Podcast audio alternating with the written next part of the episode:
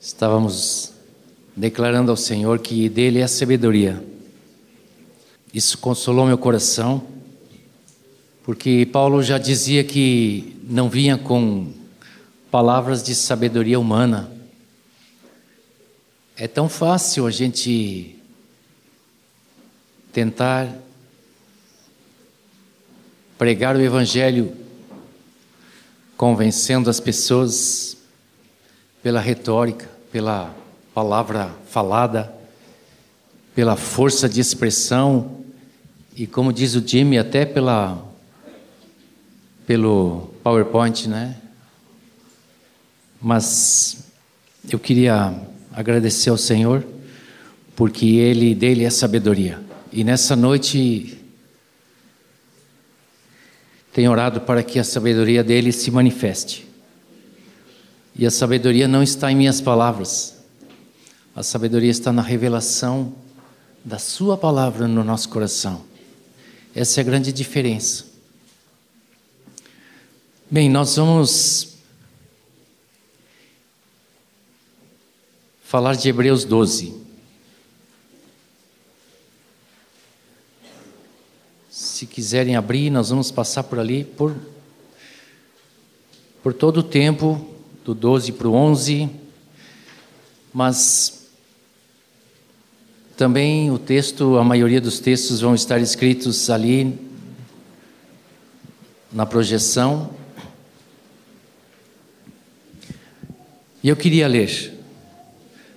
O 12 começa assim: Portanto, também nós visto que temos a rodear-nos de tão grande nuvem de testemunhas, desembaraçando-nos de todo o peso e do pecado que tenazmente nos assedia, corramos com perseverança a carreira que nos está proposta, olhando firmemente para o Autor e Consumador da fé, Jesus, o qual, em troca da alegria que lhe estava proposta, suportou a cruz, não fazendo caso da ignomínia e está sentado à destra do trono de Deus. Às vezes nós nos confundimos um pouco, né? Porque acabamos de dizer que Jesus está aqui. E o texto diz que ele está à destra do trono de Deus. E agora? Onde Jesus está? Mas Jesus disse: Eis que estou convosco todos os dias. Não, mas mas ele foi assunto ao céu, ele foi exaltado. Mas, ah, mas Jesus disse que o Pai e ele viriam fazer morada em nós. Onde afinal Jesus está? Vocês nunca se perguntaram isso? Eu às vezes acho que nós temos mais dificuldade em pensar que Jesus está do nosso lado?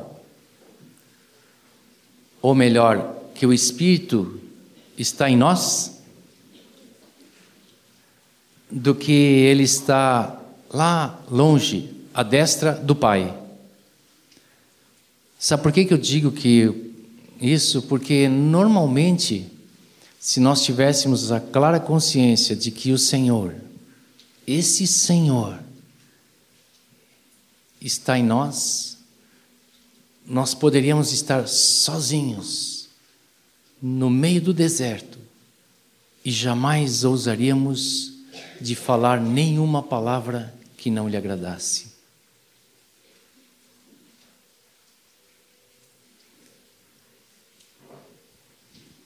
E pelo que eu vejo às vezes,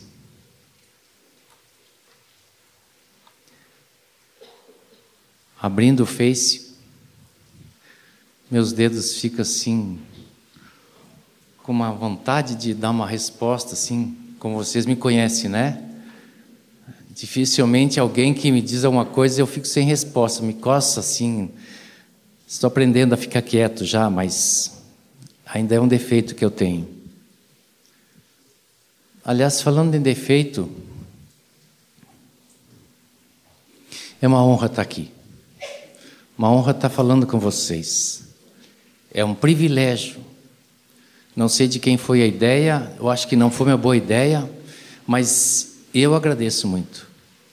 porque é um privilégio. E eu, eu realmente me sinto parte de vocês.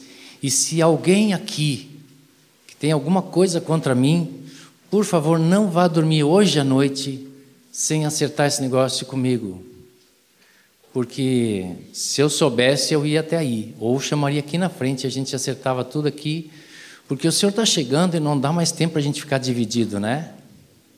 Glória a Deus. O texto começa assim: portanto, também nós. Isso diz alguma coisa para vocês? Diz alguma coisa? Olha, o portanto é assim, ó. Portanto, é, por consequência, por isso, também nós. E aí eu faço a pergunta: por isso o quê? Qual é a coisa na qual esse apóstolo está nos incluindo? Se é assim, no 12 que começa assim, o 11 deve ser a resposta da nossa pergunta. E é. Capítulo 11 é a resposta, porque 11 vai contar uma história desde a criação. E ele começa, ora a fé, ora a fé é a certeza de coisas que se esperam e a convicção de fatos que se não veem.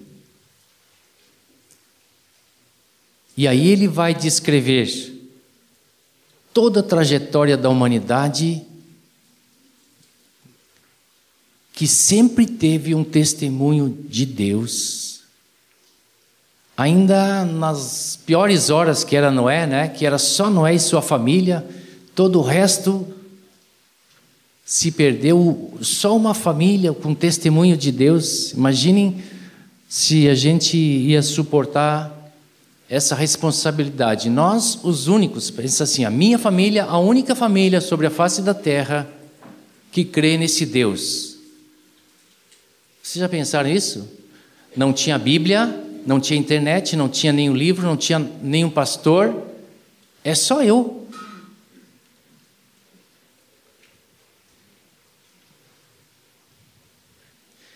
Agora, Deus, na sua trajetória com a humanidade, ele tem uma nuvem de testemunhas. E essa nuvem de testemunhas são essas descritas em todo o capítulo 11. Então, antes de amanhã a gente continuar o capítulo 12, hoje nós vamos ficar no 11.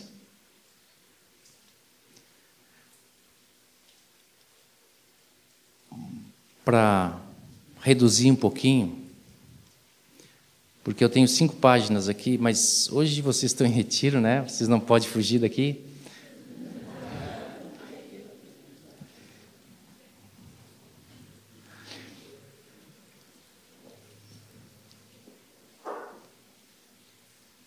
A fé que diz, a, o capítulo 11 que descreve a fé que moveu homens e mulheres a uma esperança, ainda que não alcançada, e na qual nós estamos incluídos, nós também. Tudo começa num princípio e tudo termina num fim. Pergunto: quem é o Alfa e o Ômega? Quem é o começo e o fim? Não é o Senhor Jesus?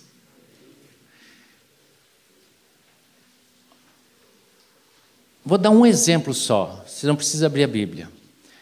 Quando a tal da Eva, né, que alguns querem o pescoço dela, né, ouviu a voz da serpente e foi enganada, a consequência daquilo foi uma declaração dizendo assim: mulher, né? Nada contra as mulheres, tanto que eu estou casado com uma, né? Mas, mulher, vai haver inimizade entre ti e o diabo, entre a tua descendência e a descendência dele. Vai chegar o tempo em que esse descendente vai pisar a cabeça da serpente, ainda que ela te fira o calcanhar. Alguém já pisou numa cobra? Provavelmente ela deu bote, né? É por isso que a gente tem que andar de bota nesses lugares assim, né? Onde tem cobra. Ora, quando chega Jesus, o testemunho sobre Jesus é assim, ó. E Jesus, nascido de mulher, não está lá? Qual é a referência? Quatro mil anos depois, fazendo a referência de que o descendente dela chegou. E era só dela, né? Porque a Maria não teve relação com o homem, era um filho descendente dela. E quando chegarmos no fim do Apocalipse, o que, que vai estar lá escrito? O dragão e a mulher. Não é? O dragão, que vocês não preciso explicar nem apresentar, vocês conhecem ele, ele anda sempre ao derredor por aí, né? Agora, a mulher ali é a representação do povo de Deus, ali é Israel. É interessante, né? O Alfa e o Ômega, o começo e o fim. Deus não se descuida dessa trajetória. Amanhã eu vou mostrar claramente como, como esse texto vai definir isso com essa clareza espiritual. Só para deixar dentro do contexto, se nós lêssemos o capítulo 10, que precede o 11, porque quem escreveu Hebreus, ele não pôs capítulos, né? A gente que tem esses capítulos, mas o 10, ele fala claramente. É, ele busca um, um texto lá de Abacuque que diz assim: Porque ainda dentro de pouco tempo aquele que vem virá e não tardará, todavia o meu justo viverá pela fé. É por isso que agora ele vai apresentar fé. Porque ele diz que o justo vive pela fé. Para chegar aonde? Na esperança de encontrar um dia o Senhor.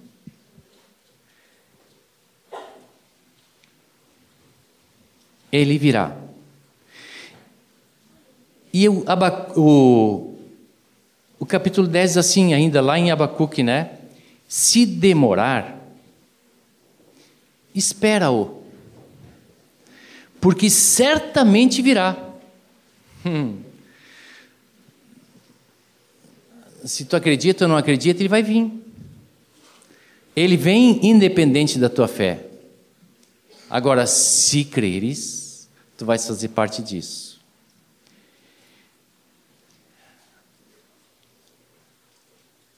Queria só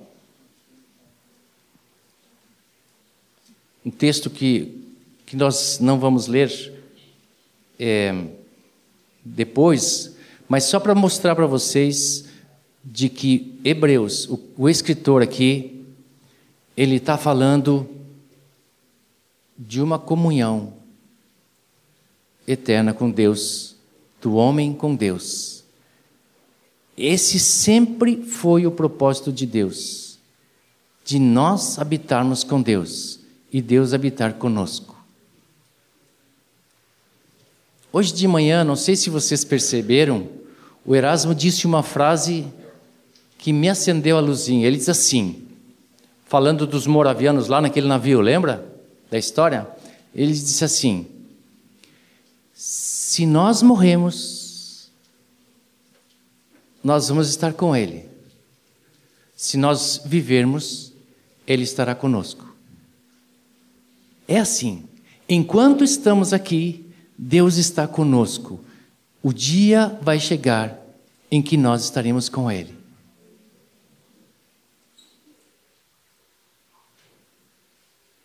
Disse alguém uma vez. Se Deus não anda contigo aqui, e tu não quer que Ele ande contigo aqui, não pensa que lá Ele vai querer andar contigo. É aqui que se define isso. Hebreus 12, 22 diz assim: ó, Mas tendes chegado ao Monte Sião e à cidade do Deus vivo, a Jerusalém celestial. Tudo é figurativo aqui, não é, é. Isso aqui é tudo a realidade da sombra, tá? Isso aqui nós não temos tempo para olhar hoje. Mas, se nós olharmos o que é a cidade de Jerusalém celestial, lá no capítulo, acho que é 21 de Apocalipse, vai dizer assim: E eu vi descendo do céu a Jerusalém, cidade de Deus, como uma noiva ataviada para o noivo. Quem é essa cidade, essa morada de Deus? Vocês conseguem transpor de alguma coisa construtiva, sim, que a, a morada, a cidade é a morada de muitas pessoas, de um povo. Agora nós não dependemos mais de telhado porque não vai chover, não dependemos mais de luz elétrica porque não, é, não tem mais trevas lá. Não dependemos mais de tomar banho porque nós não vamos ter mais sujeira. Nós não uma cidade assim que não tem essas coisas que nós necessitamos aqui é a morada de Deus conosco. Esta é a Jerusalém, a habitação de Deus conosco. Jesus disse: Eu quero que eles estejam onde eu estou. Deus quer assim, desde a sua criação. Na virada do dia, ele chegava para estar com o homem. A sua criação, que ele criou a sua imagem e semelhança, para ter comunhão. Algo quebrou essa comunhão. E agora, vocês conhecem a história. Foi necessário que Jesus fizesse todo que, tudo o que fez para trazer-nos essa salvação. Ora, a fé é a certeza de coisas que se esperam. Fé é certeza da sua vinda. Esperamos o Senhor Jesus? Aleluia. Temos que viver esperando a sua volta. Em tudo que fazemos, em tudo que dizemos, porque o justo vive pela fé. Quando Jesus veio, pela primeira vez, os judeus o aguardavam, sabiam da sua vinda, sabiam que viria, né? A única coisa que eles não sabiam que os profetas estavam falando de duas vindas do Messias. Então eles não tinham essa clareza, mas tudo bem, ele tinha que vir primeiro uma vez para depois poder vir a segunda vez, né? Então, quando o Messias chegou,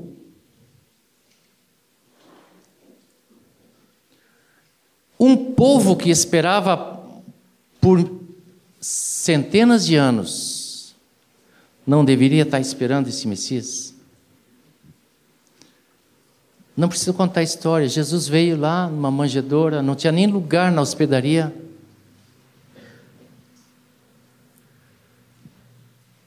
Umas poucas pessoas reconheceram, né? Lá no templo, a Ana, que jejuava todos os dias e orava, e quando viu, disse: Esta, estou vendo a salvação que estava prometida o Simeão lá. Pouquíssimas pessoas estavam percebendo isso. Eu às vezes fico pensando, será que nós estamos esperando? Então lá vai uma coisa prática. Eu, na verdade, só creio que alguém me diz a verdade quando eu o vejo vivendo assim. Está passando o teu filme na tua mente? Na tua vida? Será que tu estás esperando? Essa é a primeira pergunta. Porque se nós não estivermos esperando, nós não estamos incluídos nesse nós também.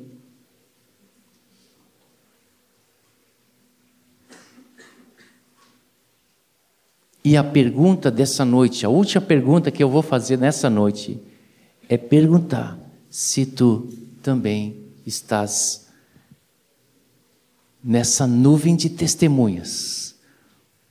Hoje de manhã eu vi o, o pai do, do Erasmo projetado ali, que o Jimmy encontrou na internet.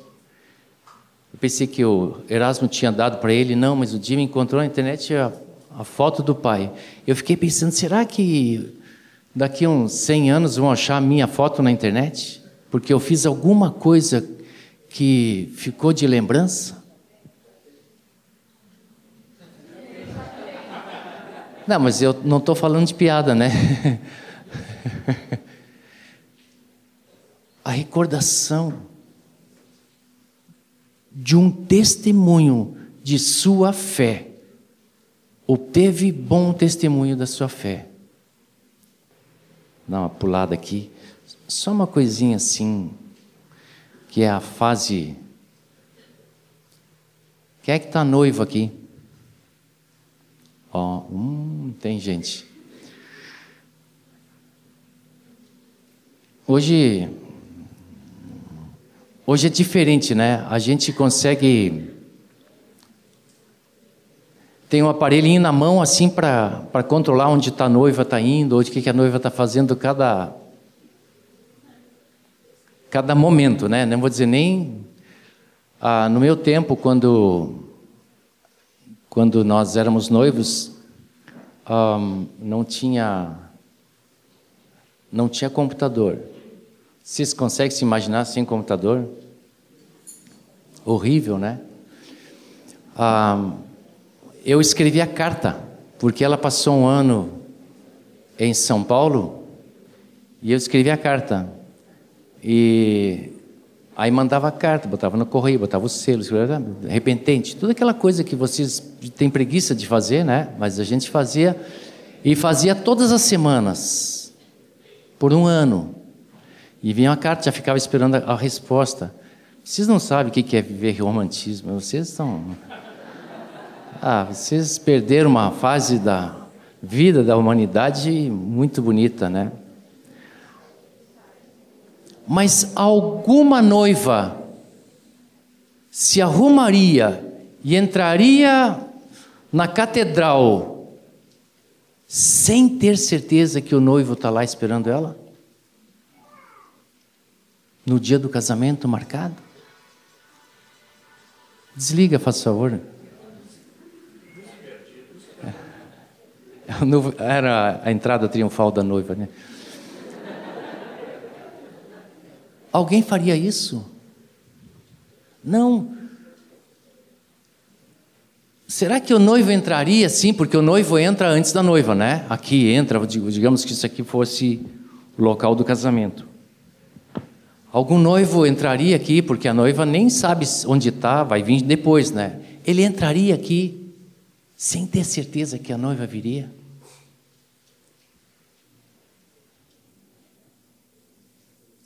Como é que será que Jesus está te esperando como parte da noiva? É a tua resposta, né, para o Senhor. Será que quando Jesus vier, ele vai te surpreender? Vocês estão rindo porque ele não veio ainda, né?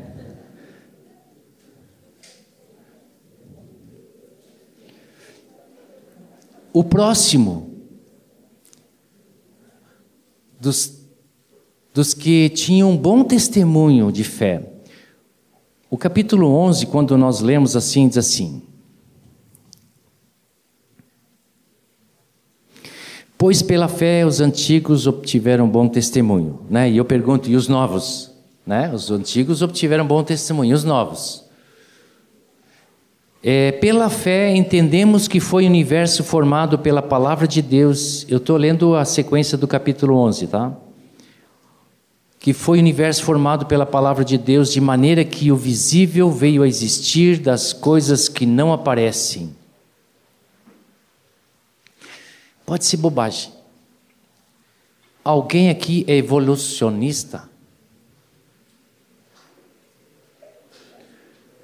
Ninguém. Todo mundo convicto, criacionista, de que Deus criou os céus e terra? Amém. Amém. Pergunto: no dia que vocês estiverem numa plateia de, de evolucionistas assim, e alguém perguntar, tem alguém aqui que é criacionista? Vocês vão levantar a mão ou vocês não têm fé para isso? Vocês vão dar esse testemunho de fé? Vocês têm dúvida no coração de vocês? Não. Queridos, não há dúvida. No princípio, Deus criou os céus e a terra. Diz a palavra aqui que pela fé entendemos que foi o universo formado pela palavra de Deus e de maneira que o visível veio a existir das coisas que não aparecem. Certo? Hebreus 1, diz assim: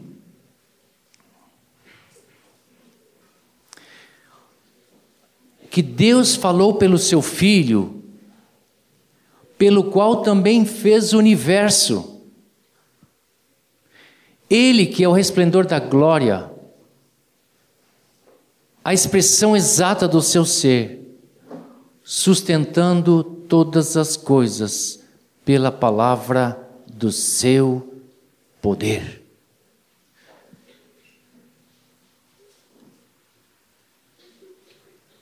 Se Deus retirar a Sua palavra,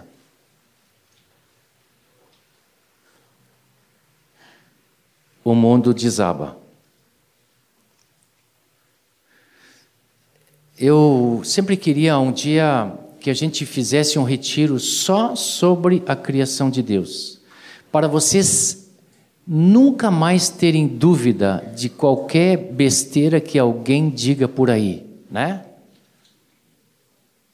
Que a vida começou há dois bilhões de anos. A vida é eterna.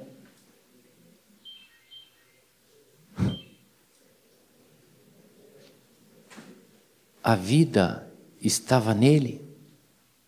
Ele é a vida. Ele das coisas que não se veem, deu uma palavra e elas vieram existir. Tem a declaração ali? Eu, eu pulei um pouco, né? Eu fiz uma confusão na cabeça do Demetrius ali, porque eu quis encurtar um pouco a história, porque senão vocês. Mas a, a condição de vida nesta face da terra, ela é tão complexa, tão exata, tão minuciosa, e que se saísse um pouquinho mais o eixo da terra só, morreria toda a vida nessa terra. Ora, quem sustenta todas as coisas pela palavra do seu poder? Tem uma declaração, eu disse declarar, né? Se tu achar, declaramos juntos. Eu queria fortalecer a fé de vocês para que vocês, como estudantes, de qualquer lugar, de qualquer escola, de qualquer país, de qualquer nível, diga comigo assim: a palavra de Deus tem poder de formar o universo e Jesus é o resplendor da glória de Deus e a expressão exata de Deus e que sustenta todas as coisas, todo o universo pela palavra do seu poder. Alguém tem dúvida?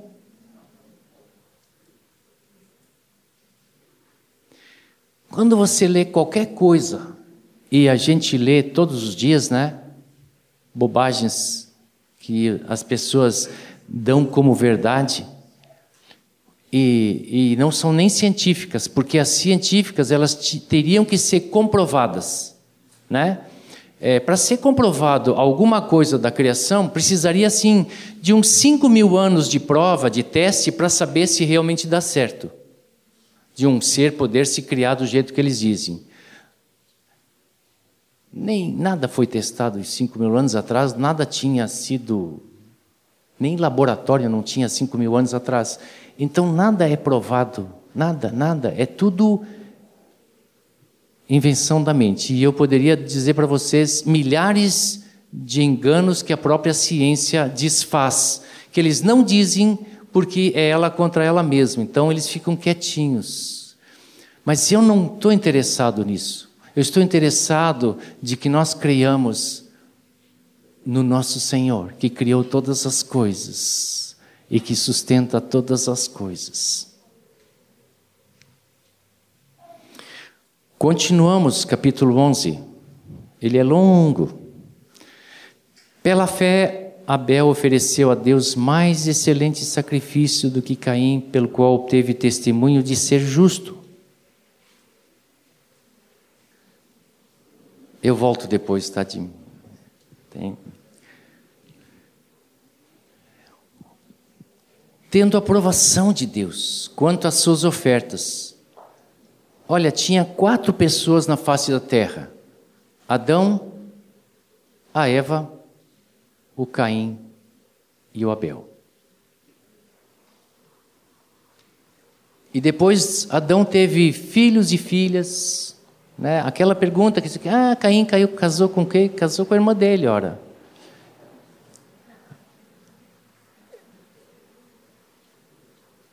Não podia ser com a tia nem com o tio, porque os dois foram criados, né?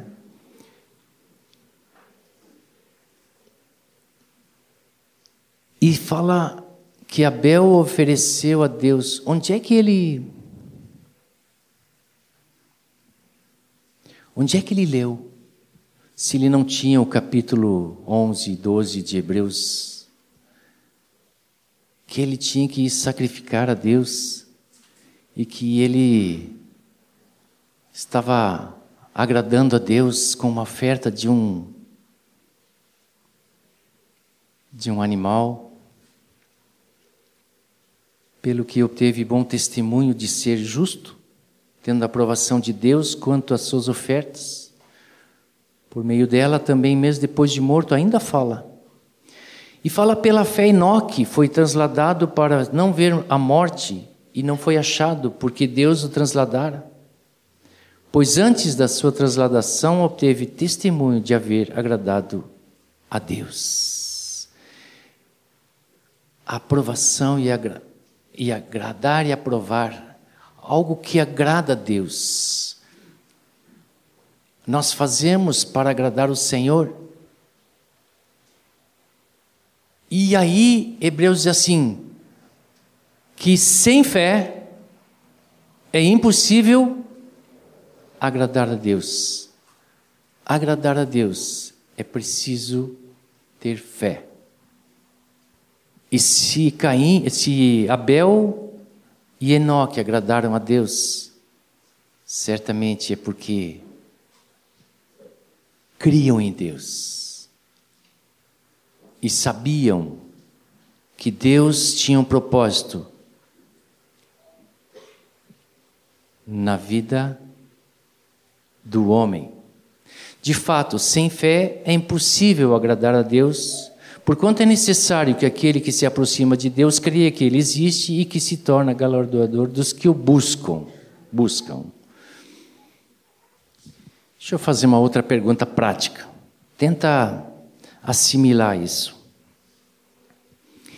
Quantas coisas do nosso dia a dia que decidimos, que fazemos, que falamos, necessitam de fé. Pensou, pensou e não lembra?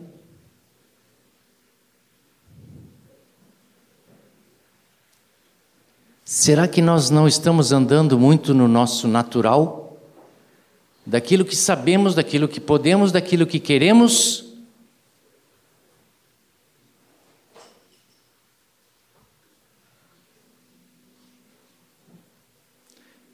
Então não precisamos de fé para viver.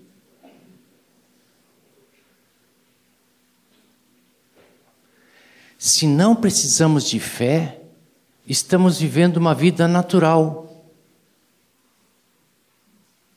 E sem fé, nós não estamos agradando a Deus. Então, entendendo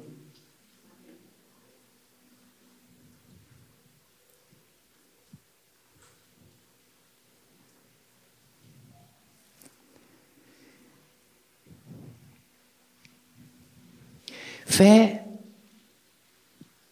não é só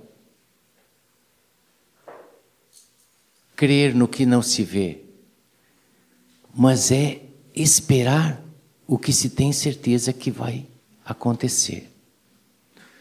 Se nós aguardamos o Senhor, pergunto, eu preciso de fé para decidir a roupa que eu vou comprar? Porque ela vai demonstrar a minha atitude de esperar em Deus?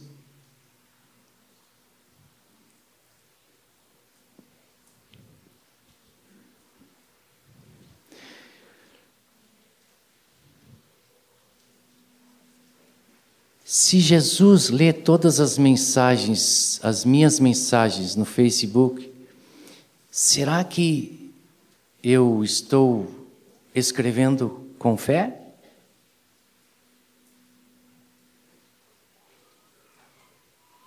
Porque estou aguardando aquele que virá?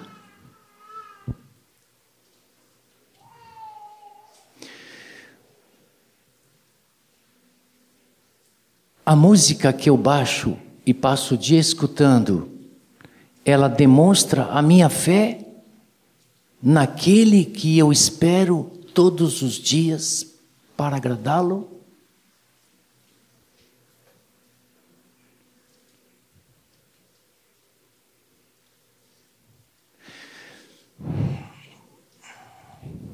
Fé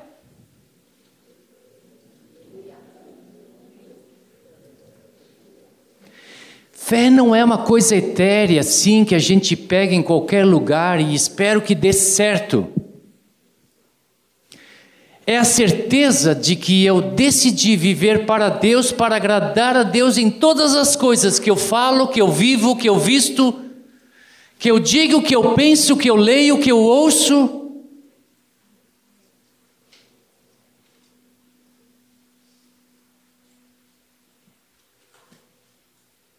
Sem fé é impossível agradar a Deus. Nós precisamos agradar a Deus, não é Deus que tem que nos agradar, é nós que precisamos agradar a Deus. Deus que abriu uma, um, caminho para nós chegarmos ao Pai, e quem quiser ir nele, vai, quem não quiser, não vai. Se você não quiser, não vai. Não atrapalhe aqueles que vão.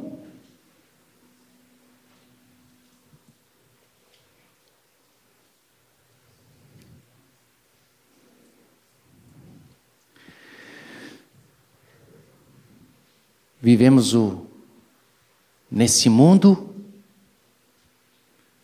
e dele somos, dele nos alimentando, sem testemunho de fé. Se o mundo vê que nós somos iguais a ele, ele nunca vai se opor. Jesus disse: Eu não sou deste mundo, meu reino não é deste mundo. Ele disse uma coisa para o Pilatos, né? Os da verdade ouvem a minha voz. E o Pilatos, o que é verdade? Pilatos entrou em parafuso, né? Porque ah, os gregos já há muito tempo estavam tentando resolver esse, essa equação, o que é a verdade.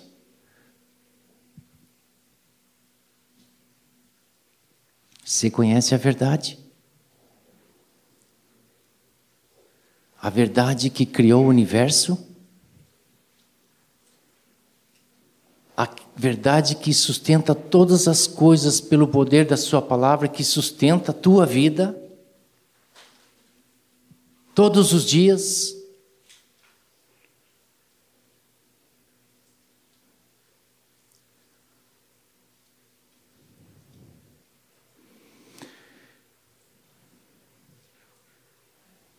Sabe quando eu, quando você pode acreditar em ti mesmo de que você tem fé? É quando você está sozinho no deserto e você não faz nada que desagrada a Deus, porque só Ele está vendo.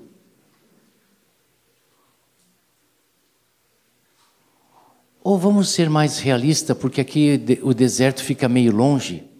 Quando você está sozinha no quarto, tudo fechado, só o seu laptop aberto. E você agrada a Deus. Aí eu tenho certeza que você tem fé. Porque não importa ninguém, importa o Senhor, única e exclusivamente Ele. Queridos, a esperança da glória é só por aqueles que vivem pela fé. Para eles há esperança de muita glória. Glória a Deus. Vamos dar uma olhadinha rápida é rápida, mas é longa, né? É, nesses heróis da fé que foram as testemunhas que nos estimularam a permanecer na fé a ponto de nos incluir nessa esperança da Jerusalém celestial, de habitação eterna com Deus. Então, quando fala de Noé, versículo 7 diz assim: Pela fé, Noé é divinamente instruído acerca de acontecimentos que ainda não se viam, e sendo temente a Deus, aparelhou uma arca para a salvação de sua casa, pela qual condenou o mundo e se tornou herdeiro da justiça que vem da fé.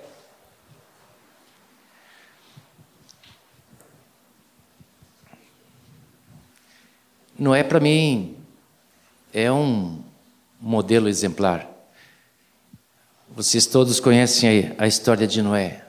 A fidelidade desse homem em cumprir a palavra de Deus, construindo por muitos anos uma arca, sem ter ideia de como Deus faria aquele negócio nadar, sem ter ideia de como Deus faria os bichos entrar naquele lugar. Queridos, eu quero dizer uma coisa: essa experiência nenhum homem nunca mais, jamais poderia repetir.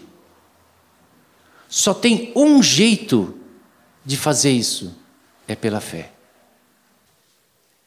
O que eu acho interessante é que Hebreus fala assim, com essa atitude de Noé, ele condenou o mundo. Nós também? Portanto, nós também vamos condenar o mundo. Vocês entendem a nossa, o nosso testemunho de fé? O nosso testemunho de fé condena o mundo. Precisa de ousadia e um pouco mais. Precisa de fé. Vamos adiante.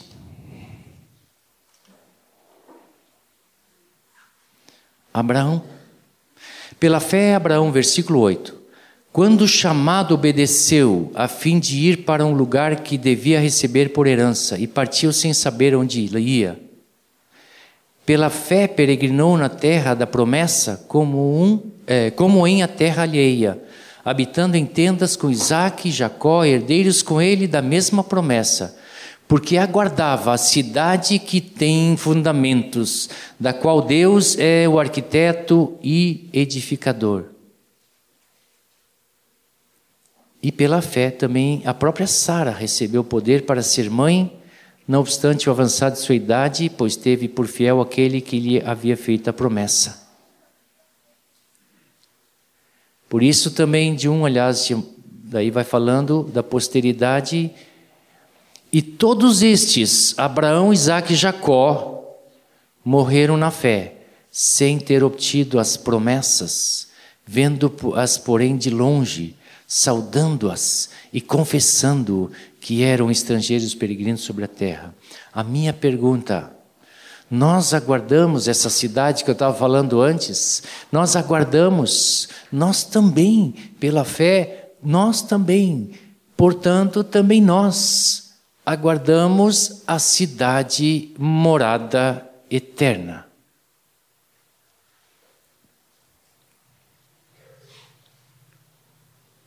E aí vai dizendo, confessando que eram estrangeiros e peregrinos na terra. Um estrangeiro se denuncia como? Como é que tu sabe que é estrangeiro? Hã? Muito bom estar aqui entre vós, né? Se alguém falar assim, pai, esse cara é estrangeiro, sabe, né? Ou é limão patata ou alguma coisa assim, né? É mesmo. Ou como diz aquele, é um prazer estar em vossa meia, né? Com o americano quando vem visitar, né? Ou ele se denuncia por falar. Como nós falamos? Como os daqui da terra ou como estrangeiros? peregrinos de uma outra terra, de um outro reino.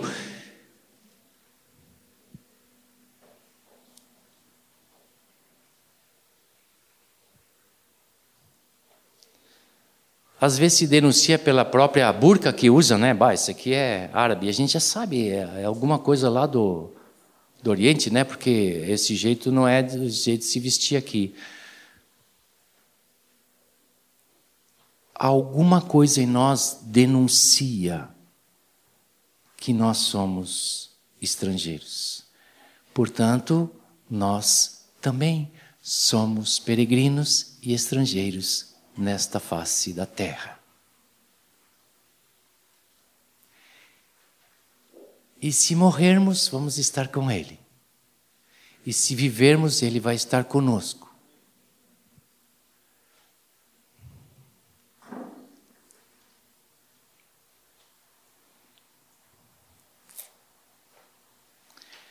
Diz Pedro: Portai-vos com temor durante o tempo de vossa peregrinação. Hum. Ele simplesmente ele sabe que somos peregrinos. Ele nem questiona, ou ele nem afirma assim. Ele só diz que nós temos que viver assim, portar-nos com temor.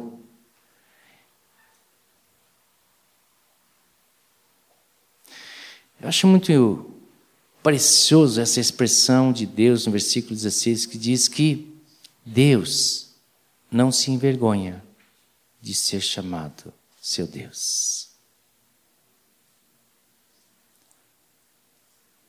Será que nós nos envergonhamos diante dos cidadãos dessa terra, de sermos um cidadão do reino.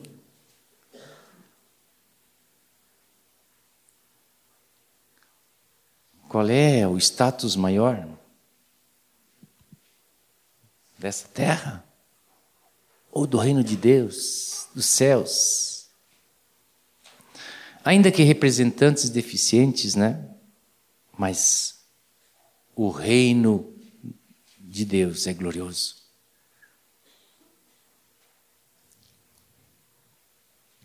adiante.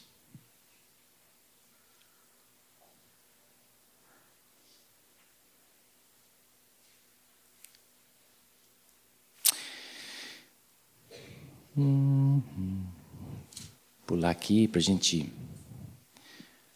Pela fé, 23. Pela fé, Moisés, tendo apenas nascido, foi ocultado por seus pais durante três meses, porque viram que a criança era formosa, e também não ficaram amedrontados pelo decreto do rei. Qual era o decreto do rei? Matar todos os meninos. Esse era o decreto do rei do Egito, lá do faraó, né? Mata todos os meninos. O povo estava se multiplicando e, e os pais de Moisés viram que havia algo especial nesse, nesse menino e não tiveram medo das leis. Então, também nós, que não moramos aqui, definitivamente, nós não precisamos ter medo das leis deste país. Às vezes eu vejo gente se apavorando assim. Olha só, saiu uma lei que agora eu, se eu falar que eu sou contra o homossexualismo, eu posso ser deletado e ter que responder processo e não sei o quê. Eu não vou provocar ninguém porque a provocação não é uma atitude de amor, né? E o amor é, é a linguagem do reino. Agora, nós nunca podemos deixar de falar a verdade com medo da lei. Nós temos que falar a verdade como testemunho da fé que nós temos na verdade. Voltando a dizer, enquanto estamos aqui na terra, Deus está conosco. Então não precisa ter medo não precisa ter medo. Nós também não vamos ter medo das leis deste país. Daniel abria a janela e orava três vezes para voltado para Jerusalém quando tinha um decreto de um rei que era proibido fazer isso. Os três, Misael, Ananias e Azarias, eles não se dobraram diante da aquela estátua, porque havia uma lei que quando tocasse toda aquela banda lá tinha que se Nós não precisamos ter medo. Se morrermos, vamos estar com ele. E Paulo diz assim: o que é muito melhor.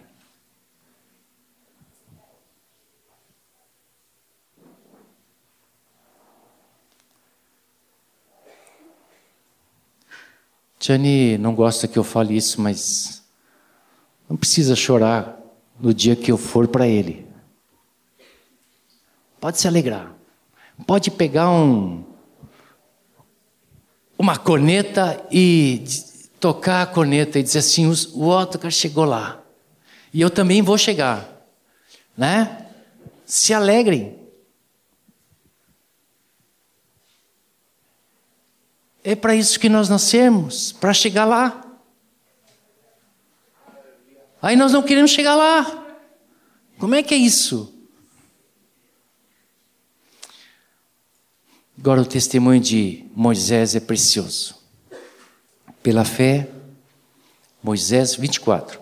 Quando já homem feito recusou ser chamado filho da filha de Faraó, porque ele foi adotado, para quem não sabe a história, né? Moisés foi adotado pela filha do Faraó e ele a criou como filho para ser um descendente no trono. Uau! Que oportunidade! O Egito era a maior potência da época. Era o império mais glorioso com suas pirâmides, com suas riquezas, os faraós com ouro,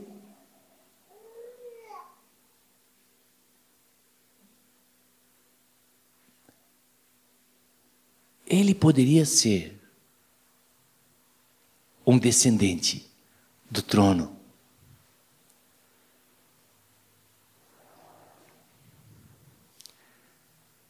Vinte e cinco, ele preferiu ser maltratado junto com o povo de Deus, em vez de usufruir prazeres transitórios do pecado.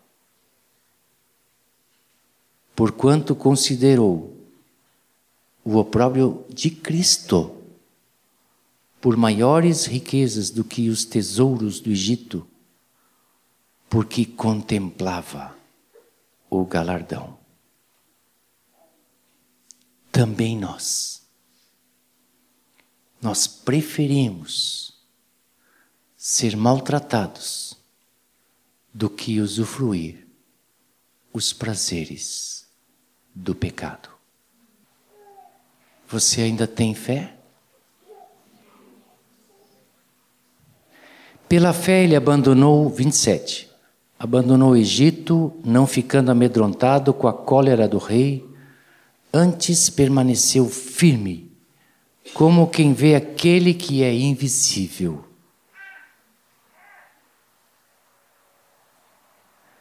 Pela fé celebrou a Páscoa e o derramamento do sangue para que o exterminador não tocasse nos primogênitos de Israel. Pela fé atravessaram o Mar Vermelho como por terra seca e tentando os egípcios foram tragados de todo. Ele não ficou medo, ficou com medo, mas tinha uma visão de algo que era invisível. É como aquele alvo lá que se alguém andar nessa estrada, certamente não vai ver. Mas se alguém pela fé olhar por esse caminho, vai focar seus olhos no alvo.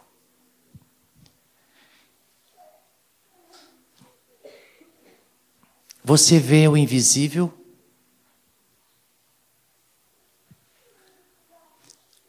É que se vemos o invisível, e é claro que é com os nossos olhos espirituais, porque os naturais, Pedro diz assim: a quem não vemos e amamos porque com os nossos olhos naturais não o vemos, mas com nossos olhos espirituais vemos. Vemos o Senhor em nós. Nós que somos habitação, templo do Espírito Santo. E que, como o Santo habita em nós, nós damos um jeito sempre de tirar toda a sujeira que está em nós, para que esse santo possa habitar em toda a sua plenitude em nós. Mas é porque nós vemos, nós temos olhos espirituais, e isto é pela fé.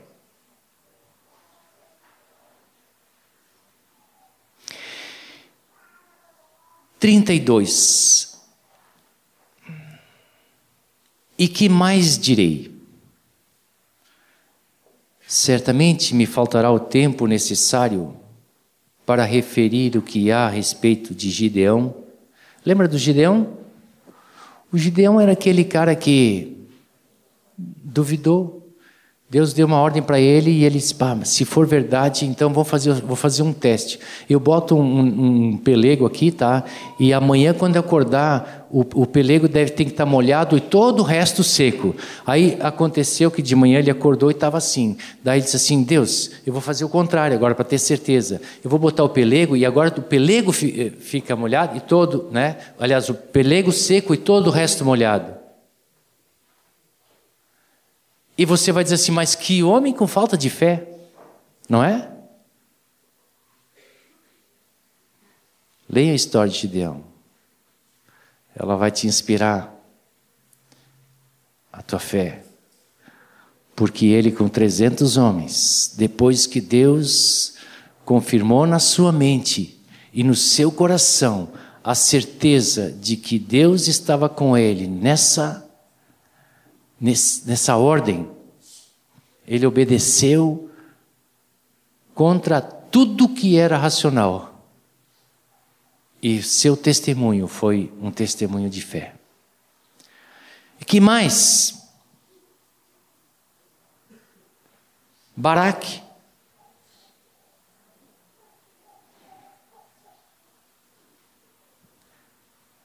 Deixa eu aproveitar uma coisa, me lembrei agora. Baraque era filho de prostituta. O que, que tem a ver isso? Tem a ver que a fé não depende de você ter nascido em berço esplendidamente evangélico.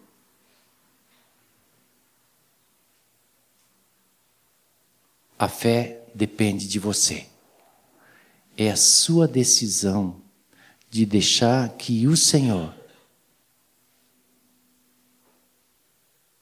habite em você. Recebe, te agarra no Senhor.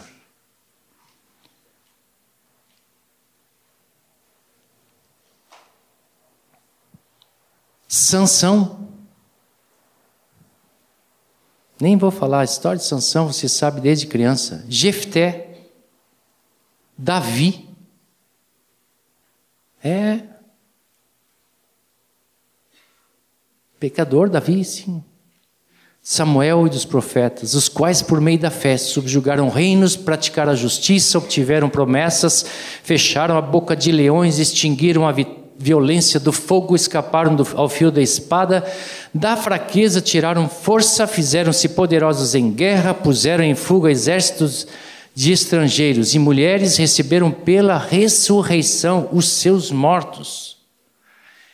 Oh, que fé linda!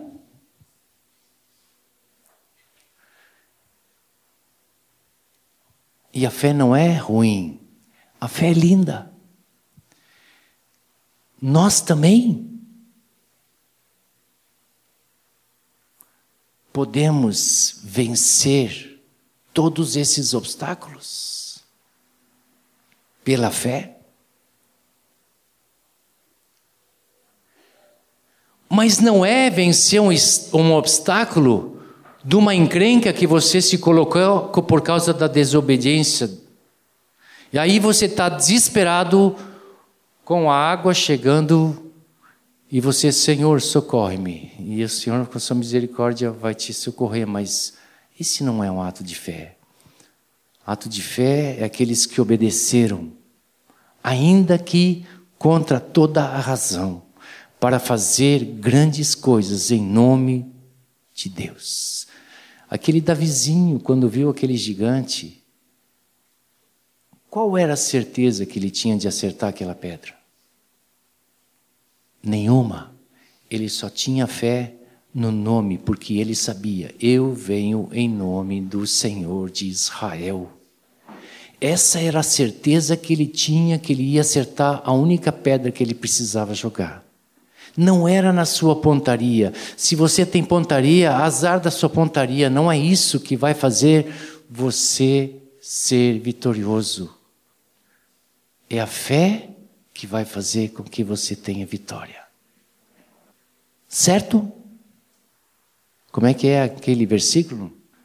Não diga a Deus que você tem grandes problemas, diga aos problemas que você tem um grande Deus. Certo? Não é um versículo, mas devia ser, né?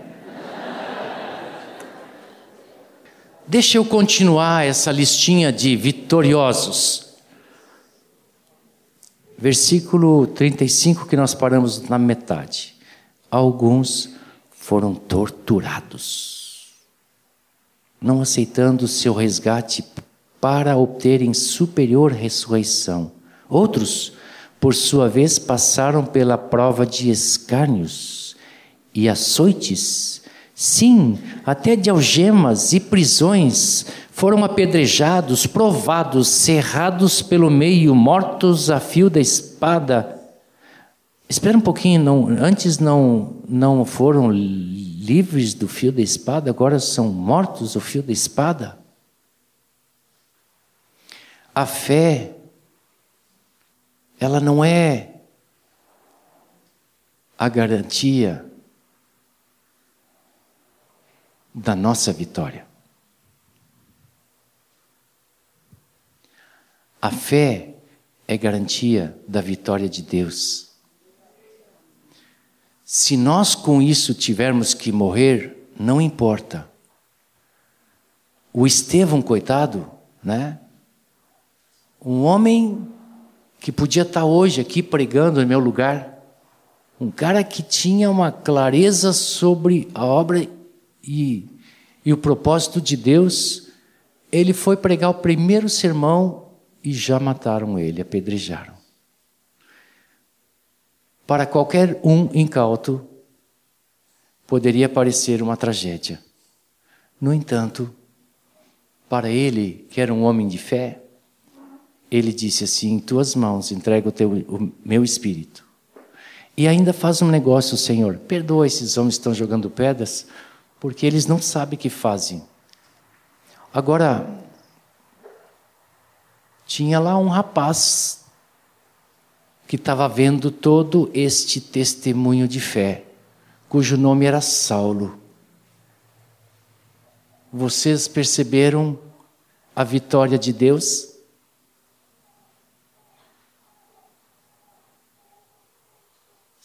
Se você foi criado para ser apedrejado, você vai receber todo este galardão por cumprir o propósito de Deus.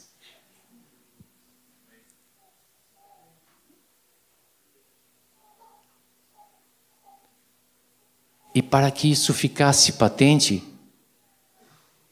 Jesus não deixou que nenhum dos seus discípulos diretos morressem de qualquer jeito. Todos eles foram torturados e mortos. Você, aliás, quer ser discípulo de Jesus? É Cristo que vive em ti? É? Pois ele foi injuriado, ele foi traído, ele foi açoitado, ele foi morto. Também. Porque às vezes a gente diz assim: não, Cristo em mim é a esperança da glória aqui na terra, né? Eu, eu, eu não sou cauda, eu sou cabeça, né? Então eu, eu vou ser o político mais bem sucedido desta cidade.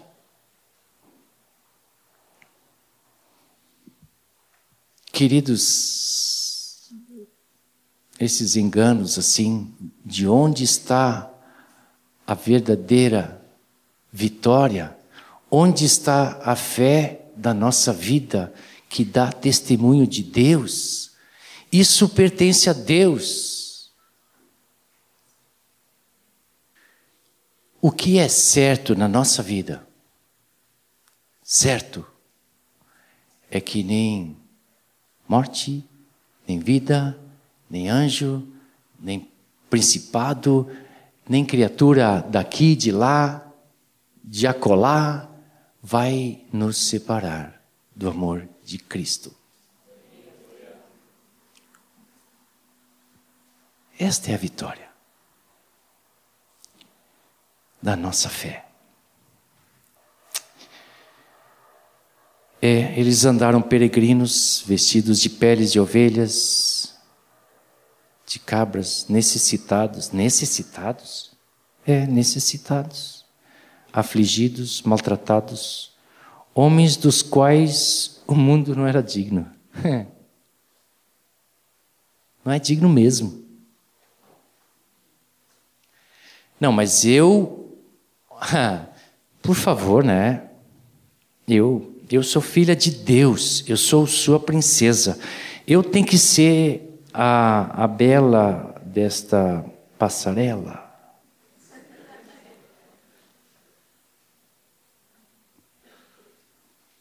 Sabe que isso dá testemunho para o mundo, né? Da nossa vida do mundo. Não da nossa vida em Deus.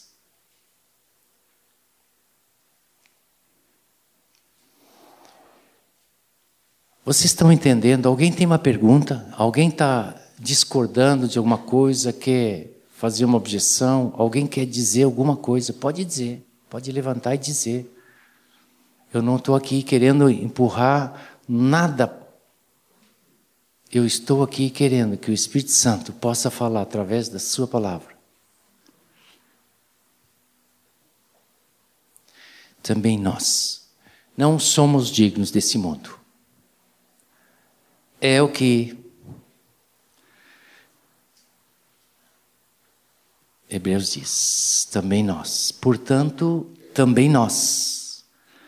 Por isso, também nós, em consequência desse testemunho, também nós, pela fé, não somos dignos desse mundo.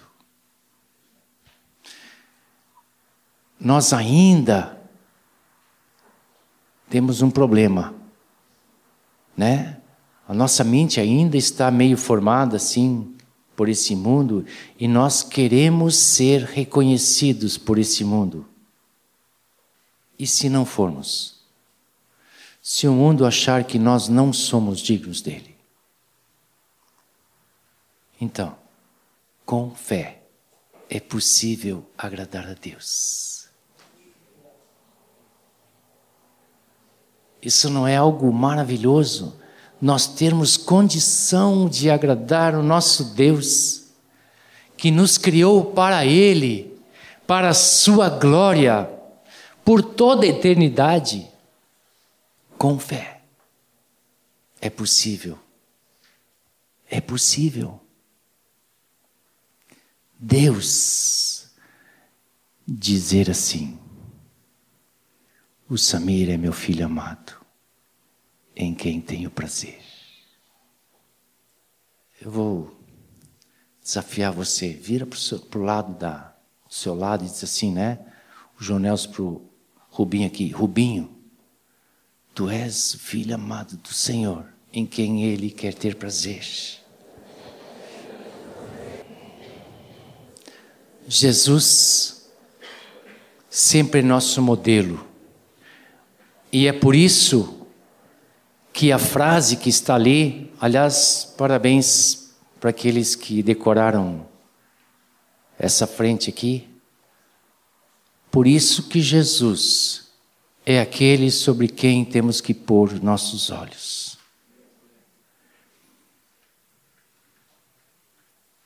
Porque Ele é o autor e consumador da nossa fé. Autor significa que Ele é que nos dá fé. Ah, mas então eu não tenho condições de, de decidir se eu quero fé ou não. Não, tu tens condições de decidir. Só que quem vai dar essa fé é o Senhor. Aliás, todo dom perfeito ele vem de Deus. Não pensa que tu, tu é alguma coisa. É, o, o mundo é que se acha e se perde. Né?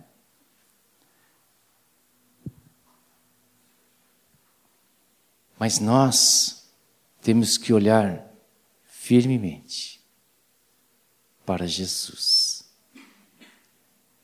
Ele que começou essa boa obra de fé, ele há de completá-la. Eu fico olhando para toda essa turma que nos deu testemunho nessa noite que nos deixaram testemunho, eles não alcançaram nada daquilo que está que estava prometido, que estava previsto. Mas todos estes, diz ali o versículo 39, todos estes que obtiveram bom testemunho por sua fé, não obtiveram, contudo, a concretização da, da promessa por haver Deus provido coisa superior a nosso respeito, para que eles, sem nós, não fossem aperfeiçoados. Queridos, agora vocês entendem que o capítulo 12, que é a continuação disso aí, diz assim: portanto, também nós, eles estão esperando a conclusão dessa caravana para que tudo fique perfeito e todos nós vivamos na Jerusalém espiritual, celestial, para desfrutarmos desta glória que é Cristo em nós. Precisamos acreditar isso, precisamos crer nisso, precisamos ver isso, precisamos viver isso, precisamos da fé para isso. Você quer fazer parte de nós também?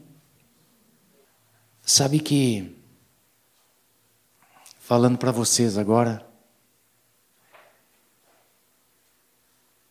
como eu gostaria de arrancar o joio. Porque já pensou um feixinho puro de trigo? Sem se preocupar com mistura? Porque o joio atrapalha. O joio só dá volume, mas não é nada, não alimenta, é isso. Às vezes eu, eu temo que tem isso aqui no meio. E que se a gente pudesse ficar só com aqueles que são trigo, seria talvez um grupo menor, mas um grupo que poderíamos dar testemunho da vida de Cristo, porque olham para alguns de nós e dizem assim: esse aí é convertido, esse meu colega, eu nunca fiquei sabendo que ele era crente. Do jeito que eles falam, né? Esse aí congrega com vocês lá na igreja, surpresos assim, porque o nosso testemunho é horrível. Mas a misericórdia de Deus não deixa que eu faça isso. Ele disse assim: não arranca o joio. Vai que tu arranca um trigo, né? Deixa isso os anjos fazer naquele dia. Então, queridos, eu queria abraçar vocês como um feixe de trigo, assim.